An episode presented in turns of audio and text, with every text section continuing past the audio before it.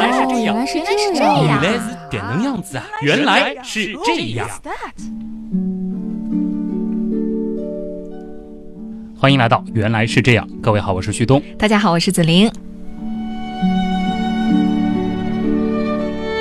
要说最近一段时间和天文有关的最热闹的话题，相信紫菱也应该会有关注吧？嗯，冥王星嘛，嗯就是现在在什么朋友圈里面啊、微博上面呀、就有很多很多这方面的图片。嗯，还有很多把那个冥王星的照片给画成各种各样的这个可爱的造型的啊。嗯，其实我记得冥王星上一次那么热闹，好像还在很多年前，那是在零六年的时候，就是它被降级成矮行星的时候。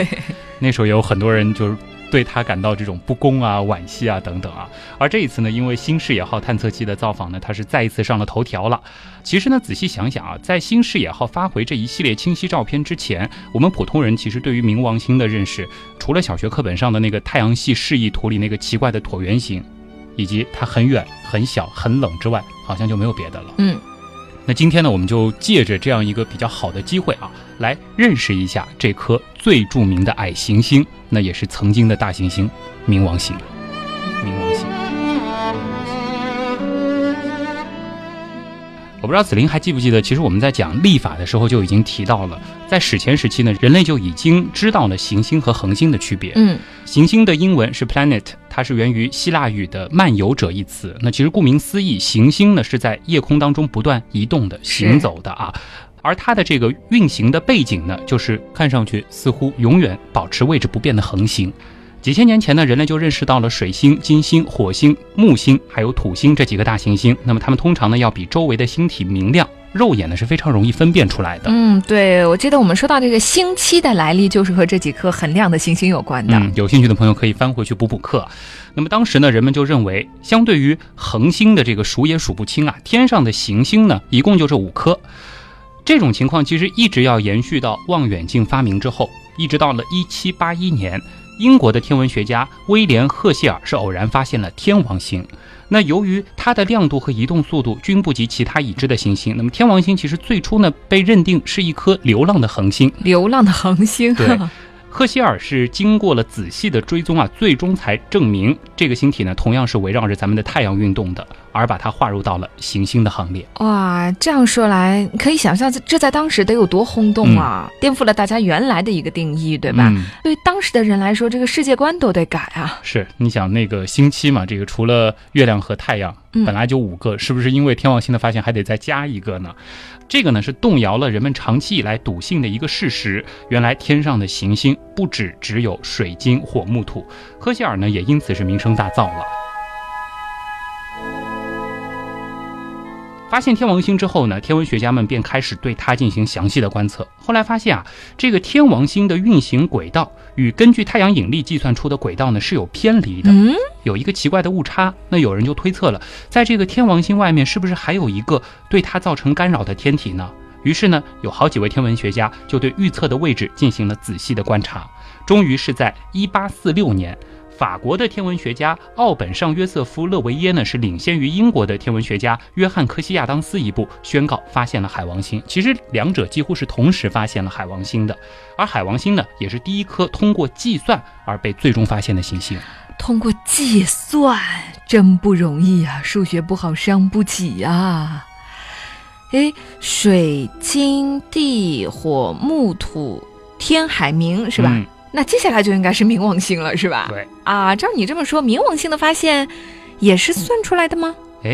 算出了海王星之后呢，天文学家自然也来劲儿了啊，嗯，就对这个海王星是一顿测呀算呀，哎，果然发现它的这个运行轨迹和预测的呢，同样是略有偏差。那这也就意味着应该还存在一个更远的大天体。对。当时呢，人们就把这颗星外之星称为 X 行星。哦，这个名字很科幻啊。嗯呃那所以这个 X 行星就是后来的冥王星了吗？我们姑且可以把它算作是啊。哦，在海王星发现八十四年之后，有一个叫做汤博的年仅二十四岁的美国年轻人发现了这颗传说中的行星 X，也就是冥王星。二十四岁。二十四岁就已经发现行星了，嗯想想我们二十四岁的时候，大学才刚毕业啊！这个叫汤博的人绝对是神童啊！其实我觉得汤博这个人倒还是很值得和大家说一说的，哦，因为呢，他真的是一个逆袭的好典范。想想我们二十四岁的时候，大学毕业了吧？但汤博他在发现冥王星的时候，其实根本还没念上大学，嗯这怎么说？是像比尔盖茨那种高冷辍学党吗？才不是。原因其实很简单，就是因为汤博他家里穷，哦，穷到根本不能送他上大学，上不起学。对，这个年轻的汤博啊，他是被天文学强烈的吸引住了，他非常喜欢天文，自己当时其实还造了一个很简陋的望远镜，但是这个呢是没办法满足他对于天文的好奇心啊，他就想了一个办法，找一家天文台打工呗，哎，又能养活自己，又能够满足自己的兴趣爱好。于是呢，在一九二九年，他是设法在洛厄尔天文台找到了一份助手工作。那么这个叫洛厄尔的人呢，其实在生前也是致力于寻找行星 X 的。那么汤博进入这家天文台的时候呢，洛厄尔其实已经去世十三年了。不过呢，这家天文台是依然延续了他的愿望，所以呢，汤博进入到天文台之后，也就开始致力于寻找这颗传说中的行星了。嗯，一位有志青年继承了先人的衣钵，开始了探寻宇宙的征程。嗯，这个故事太适合拍电影了啊！那么说到这儿，这个汤博到底是怎么找到冥王星的呢？现在看来呢，其实真的就是靠两个词：耐心和细心。当然呢，还得加上一点点运气啊。哦，你们想啊，这颗行星离我们是如此的遥远，借助地球上的任何望远镜去看它，其实也只能够看到一个非常暗淡的小光点，而且这个光点是淹没在背景无数的恒星里的。因为它是行星嘛，所以它一定会运动。那么这种运动，也就是把它和其他恒星区别开来的唯一方法了。嗯，但是因为它远，轨道很漫长，所以说呢，我们可以看得见它的这个运动，也是很小很小、微乎其微的。嗯、对，原理听上去倒是很简单，估计找起来真的很恐怖啊！天上的星星这么多，汤博呢是运用了一种方法，使他能够在不同的两天对同一小块天空拍摄两张照片，嗯，然后就对比两张照片嘛。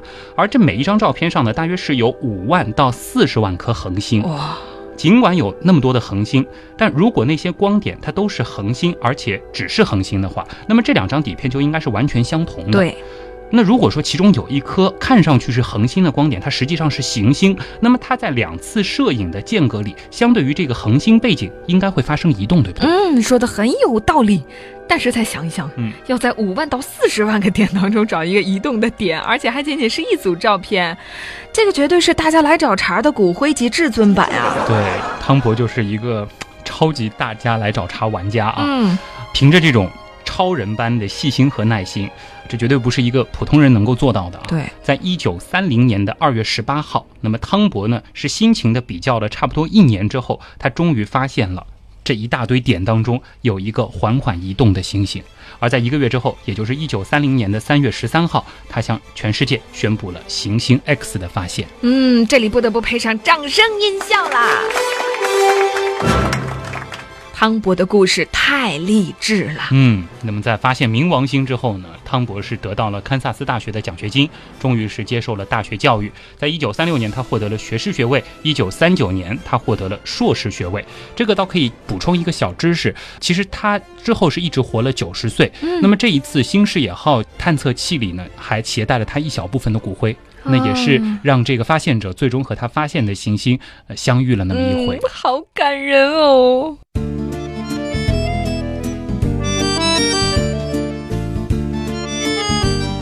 哎，今天说冥王星小传哈，说到现在刚说了前传，嗯现在该说说冥王星本身了吧？好，我们来说说冥王星啊。现在大家其实对冥王星应该有一个视觉上的印象了。那不妨大家和我们一块来回忆一下去年我们曾经讲过的那个真实比例的太阳系模型。嗯。最后呢，其实我们是提到了冥王星的。如果我们把太阳比作是东方明珠下面最大的那个球体的话，冥王星呢最远是可以摆到二百六十四公里外，大约就是上海到南京的距离，而且大小呢只有一个橘子那么大。嗯，对，这段印象其实还挺深刻的哈嗯。那、现在想一想，新视野号的确不容易啊，能够抵达那么远又那么小的一个目标。对。不过这次新视野号拍回来的照片，倒是让我觉得冥王星还蛮可爱的，嗯，不像以前印象中那种冰冷的石头，红红的，而且上面还有一个白色的大爱心。对，这个是俘获了很多少女心啊。嗯，虽然说冥王星它现在已经不是大行星了，但是作为它第一次以真面目示人，还是让全世界非常兴奋啊。是。哎，不过兴奋归兴奋啊，但想一想，从发现到现在已经八十五年了，刚刚有探测器拜访过它，我们有生之年估计是等不到人类登上冥王星的那一天了吧？嗯，我们有生之年能盼的，估计也就是登陆火星了啊。哦，要不帮大家想象一下哈，如果我们站在冥王星上，会看到怎样的场景呢？我很想知道，站在冥王星上，天空会是什么样子呢？嗯。们先来说说冥王星天空的这个颜色啊，嗯，具体原因就不和大家说了。那么科学家推测呢，冥王星的天空可能是接近于那种浓咖啡加了一点点牛奶之后的混合色啊，咖啡色，偏褐色的这种黑啊，带一点点白的那种感觉。那如果说是处在白天的话呢，天空当中最显眼的东西依然是太阳。不过呢，这里的太阳其实已经不是我们熟悉的样子了。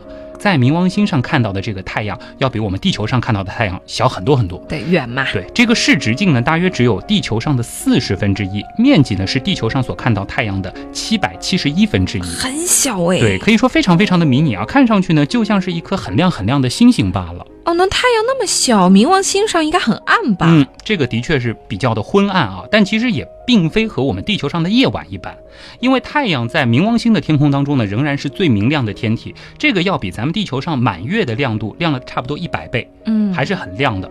所以说，虽然冥王星上的白天要比地球上昏暗不少，但其实也并不是特别的暗。在他们正午的时候呢，冥王星上的亮度能够和地球上阴天的傍晚差不多。嗯，这能想象出。嗯，也就是说，在冥王星上，你如果说借助阳光要看个书呢，应该是没问题的。阴天的傍晚的话，其实还是蛮有意境的一个时刻呀，昏昏暗暗的 啊。那除了看太阳，站在冥王星上看天空，还能看到什么呢？嗯，可以看月亮啊，也有月亮的。当然呢，是冥王星的月亮啊，有差别吗？啊，相比于娇小的太阳。在冥王星的这个土地上啊，大约有一半的地区在天空当中呢，总是悬挂着一个庞然大物，看起来呢是一轮暗淡的、略呈灰色的弯月。这个呢就是冥王星最大的卫星卡戎了。它的这个意思呢是冥界的杜夫。嗯，我注意到了你用“总是悬挂着”的表述。那难道这个卡戎它不会东升西落吗？嗯，是的。虽然说在冥王星上看卡戎和我们的月亮有点类似，就是比较的暗啊，但是呢，它和我们月亮最大的不同就是它不会升起和落下，似乎是永远固定在天空当中的某一个点上的。就比如说我们在冥王星上要置办房产的话，你说我要买一个朝着卡戎的房子，你这个窗永远都可以看到卡戎的。嗯。不过另一方面呢，它又和月亮有相似的地方，就是它也是总用一个面朝着冥王星的，月球也是用一个面朝着地球的。嗯，这是为什么呢？相较于冥王星的体积呢，卡戎的块头堪称是巨大啊，这个直径啊差不多有冥王星的一半，而且两者的距离呢也并不远，所以它们彼此之间的这个影响力啊是非常非常的大。我们在讲月球的时候，其实提到过这个潮汐锁定的概念，嗯，而冥王星和卡戎呢是彼此都被对方潮汐锁定了。也就是说，无论是卡戎还是冥王星，都始终用一个面盯着对方。那就好比是在这两颗星球之间插了一根无形的棍子，然后两者呢就是被这个棍子带着，围绕着中间的一个点旋转着。啊，更好像是两个好基友面对面手拉手转圈嘛。这个画面真有爱。嗯，很形象的一个比喻啊。那说卡戎是冥王星的卫星呢，其实已经不太确切了啊。虽然说卡戎比冥王星小啊。但是因为卡戎它其实并非是围绕着冥王星转的，而是两者共同着围绕着它们中间的一个点，这个点叫质星旋转的。所以呢，现在很多科学家都认为这两者呢是构成了一个双行星系统。啊，你的意思是卡戎可能算行星啊？对，零六年的时候，冥王星被降格为矮行星，这个事情很轰动。其实，在这个时候，卡戎原来是作为冥王星的一颗卫星，反而是得到了升级，它现在和冥王星一样，也成了矮行星。从这个角度看，这两颗星球已经算是平起平坐了哦，还真是好基友呢。哎，月亮还有一个特点是会盈亏的哈，那卡戎会吗？卡戎也会，但是由于卡戎和冥王星的一个特殊的关系啊，卡戎它在冥王星上，就我们所看到的这个盈亏周期啊，是和冥王星的自转周期完全同步的。用我们地球人的话来说啊，那就是冥王星上的一个月就等于冥王星上的一天。这个时间对应到地球的时间呢，差不多是六天零九个小时十七分钟。嗯，那这样看来，即使冥王星这种极端的地方碰巧孕育出了文明哈，是冥王星人可能也无法发展出类似我们的历法当中月的这个概念，对吧？对因为在他们看来，月和日的概念 是同一个。对，月亮盈亏一次，太阳也是升落一次啊。嗯，不过呢，根据我们目前所掌握到的这个观测资料啊，冥王星呢其实还有另外四颗小卫星，这四颗卫星呢是共同围绕着。卡戎和冥王星来旋转的，嗯就是他们两个先在转，然后外面有四颗小卫星来绕着他们转啊。也就是说呢，其实我们在冥王星上还可以看见另外四颗十分迷你的小月亮，它们的名字呢，现在地球人也给它取好了啊，叫尼克斯、许德拉、地狱三头犬和冥河。那当然了，在冥王星上看这些月亮呢，其实更像是快速移动的星星，因为这些东西相比卡戎来说个头非常非常的小，而且呢也不是特别的亮。但是呢，我们假想当中的冥王星人啊，或许会借助他们的这个盈亏生落，发展出另外一套非常复杂的立法系统。嗯，冥王星子灵和冥王星旭东说：“旭东，你上个地狱三头犬问我借的钱什么时候还呀？再给你一个冥河的时间，否则我不客气了。”诶，那冥王星的一年有多长呢？我们都知道啊，冥王星它是有着一个非常巨大的椭圆形的公转轨道的。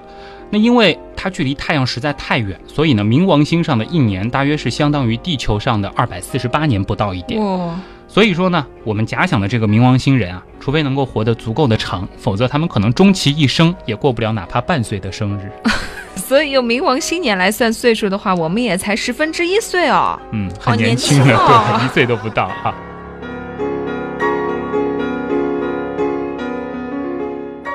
正好呢，我们来说一下这样的轨道给冥王星带来的另外一种特性啊，就是说，当它处于比较近的位置的时候，它距离太阳呢大约是四十四亿公里，而这个位置其实要比海王星离太阳还要近。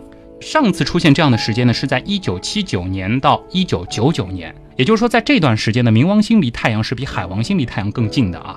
而等到它运行到它最远的位置，它距离太阳呢是会达到七十三亿公里。你想近的时候四十四亿，远的时候七十三亿啊。嗯，所以呢，接近太阳的时候，由于表面温度升高呢，它的这个大气层也会增厚。那么反之呢，远离太阳的时候，它的这个大气会越来越稀薄，直至降落到地面。所以呢，在冥王星上，其实会有一种跨度十分久远的，类似于四季的变化。哦，也就是说，一个春夏秋冬直接是二百四十八年啊。嗯，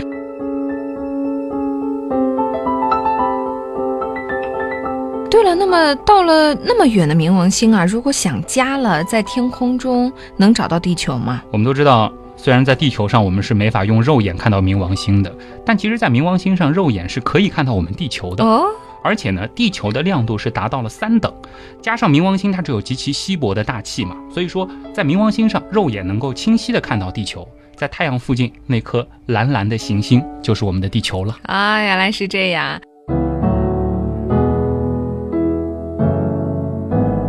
基本上就可以构想得出冥王星的天空了哈。嗯，那它的陆地的环境呢？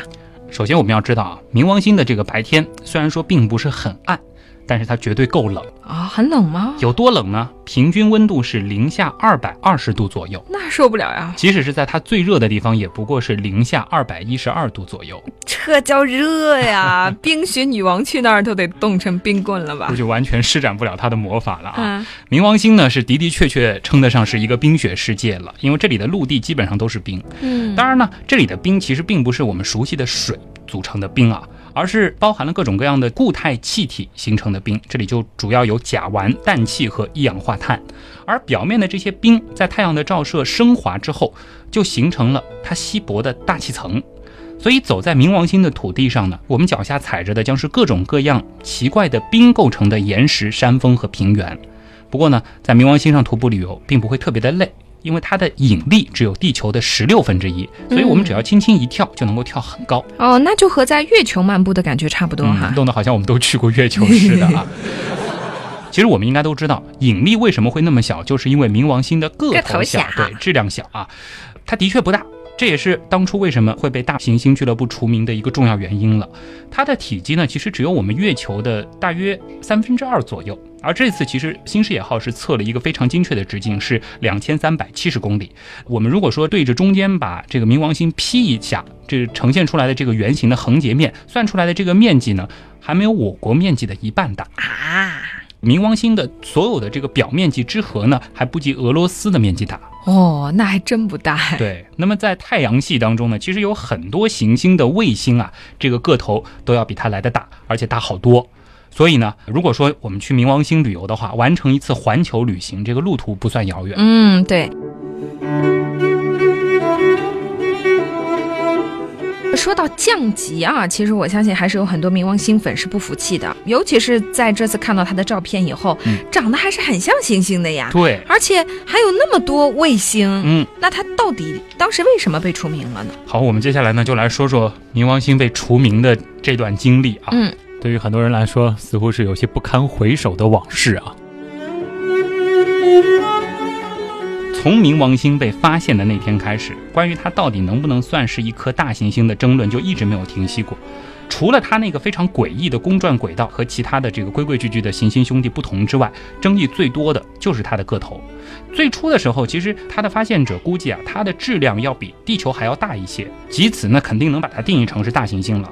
但是由于冥王星它实在是太暗太小了，发现之后很长一段时间我们都没办法确切的算出它的大小是多少。嗯，那么最早估计呢，它的直径是六千六百公里，在一九四九年的时候呢，改为了一万公里。到了一九五零年，柯伊伯呢用新建的五米望远镜是将它修正为了六千公里。一九六五年的时候，又用冥王星掩暗星的方法测出了它的 直径上限是五千五百公里，越来越小了。对，到了一九七七年的时候，发现这个冥王星的表面其实是冰冻的甲烷。那么按照这个反射率来测算啊，冥王星的直径就缩小到了两千七百公里。那么现在我们已经知道了，新视野号去了之后是两千三百七十公里。嗯，我们的观测技术以前不到位是吧？冥王星挺无辜的呀。对，人家其实一开始就那么小嘛，对吧？这个时候，其实作为一颗大行星来说啊，冥王星似乎就已经小的有些离谱了。是，你想排行倒数第二的这个水星，好歹比咱们的月球大，对不对？冥王星要比月球小很多。那么越来越多的科学家就开始质疑起它的大行星身份了。尽管如此呢，这一切。至少都还没能够动摇它作为太阳系第九大行星的地位，因为起码它依然是已知的太阳系最边缘的大天体嘛。不过呢，这个事情到了二十世纪九十年代开始啊，又发生了一些变化。科学家们呢，在海王星的轨道之外，一个叫做柯伊伯带的地区，是发现了越来越多的大天体。这个直径小的是数公里，但是大的已经大到了上千公里。这一片位于太阳系边疆的地带呢，就是叫柯伊伯带的地方，其实是十分广袤的。如果说借用我们当时东方明珠的模型的话，冥王星在南京，那么柯伊伯带它最远的地方呢，其实已经远到了乌鲁木齐了。嗯，这个区域是非常大的啊。而这些被叫做柯伊伯带天体的发现呢，就使得冥王星它的大行星地位岌岌可危了，因为人们知道了，在冥王星的公转轨道之外，依然是有大量的类似于它的存在的。不过呢，由于这些柯伊伯带天体它都不及冥王星的块头大，所以呢，冥王星当时还是暂时保住了它的大行星头衔。嗯，所以最后是因为发现了比冥王星块头还大的行星吗？是这样的，给出致命一击的哈，是在二零零五年，美国加州理工学院的迈克尔·布朗教授和他的同事们。他们呢发现了一颗如今叫做系神星的太阳系外围星球，这个系是门里面一个儿的反写体啊。哦，那根据他们当时的估算呢，这颗星球的估算体积似乎是比冥王星还要大的。那为什么不把这个系神星当成第十大行星，非要把冥王星拖下水呢？哎，其实当时的这项发现啊，也令整个天文学界进退维谷。你想，如果说冥王星是一颗大行星的话，那么似乎比它还要大的这个系神星，当然也应该被归入到大行星之列。对呀，那个时候我们如果说是背九大行星，以后背十大行星，对，背个天海明系，是，对吧？可是这样一来，那我们是不是应该把之前发现的其他几颗，虽然说大小比冥王星小一点，但是这个差距也不算太大的这些天体，算成是大行星呢？前面也说了，在柯伊伯带呢，不是也发现了好几个这个有一千多公里的这些天体？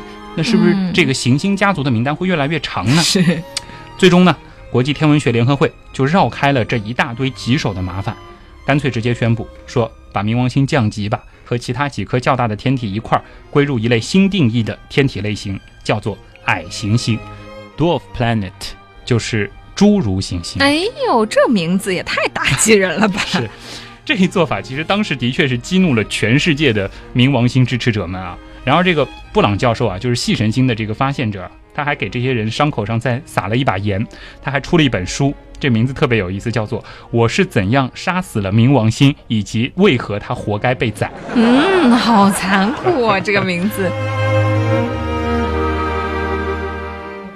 国际天文学联合会让冥王星降级的依据到底是什么呢？嗯，就是感觉大小啊、轨道啊都没有特定的标准吗？哎，对，比如说一个人，你说多矮才算矮？啊，对呀。你说多胖他才算胖？其实这个界限似乎是模糊的。嗯。国际天文学联合会呢，它就通过开会和投票的方法，其实最终是给出了一个大行星的标准。第一呢，它要符合这样的条件，就是围绕太阳运转，嗯，这个大家都公认啊。二呢，是有足够大的质量来克服固体应力，以达到流体静力平衡。翻译过来呢，就是它看上去应该是接近于圆球的形状。那这些冥王星都满足呀。关键其实就是第三点啊，哦，它是必须要清空了。轨道上的其他天体，其实我们知道冥王星的轨道和海王星的轨道是有一个交集的，它并没有把海王星清除掉，因为冥王星没有清除掉它轨道周围的其他天体，就因为这一点，它最终被定义为了矮行星。哦。那最后我们倒可以说一下啊，当时把冥王星最后拉下神坛的那一击是系神星的发现，因为当时觉得系神星直径比它大一点。但是这一次，其实新视野号最新测量出来的冥王星的精确直径呢是两千三百七十公里，其实要比这个系神星稍稍的大了那么一些。所以呢，令人稍感欣慰的是，冥王星它虽然不是大行星了，但它依然是目前为止人类发现的最大一颗矮行星。唉，然而。并没有什么用啦，原来是这样，就是这样。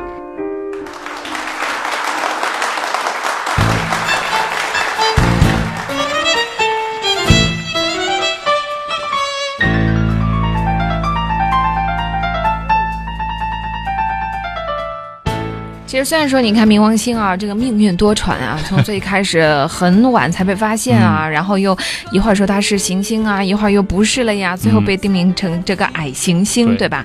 但是我觉得，其实你说对它本身来说，我们人类怎么定义它，它可能不介意呢。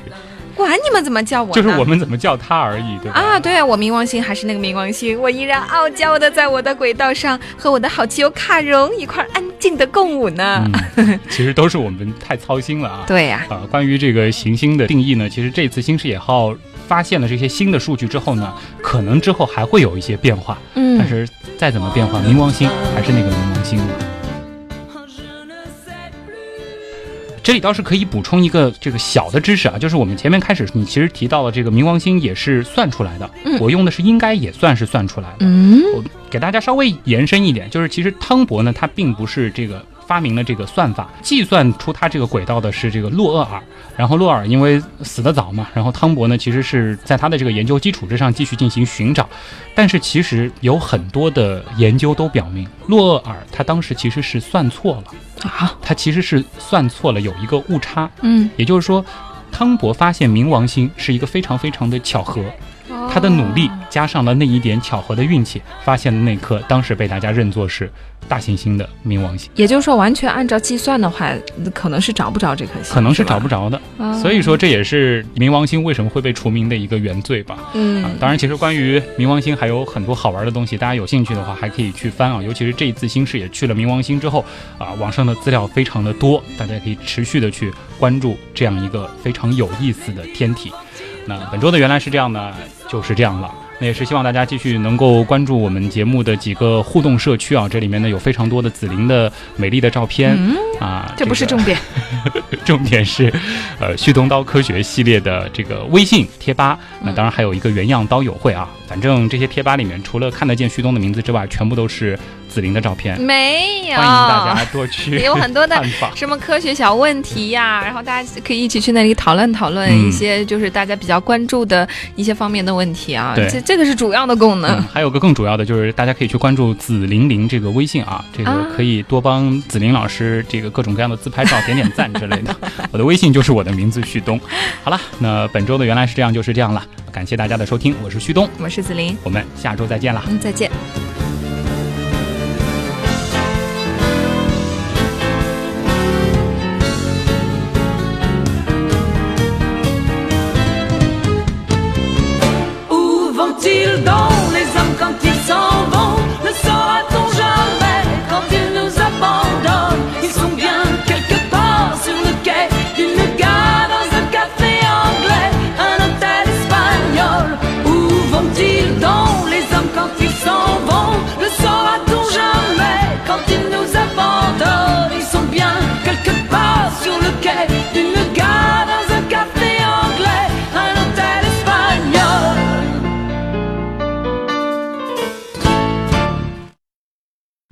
所以最后是因为发现了比，嗯，所以最后是因为发现了比，呸。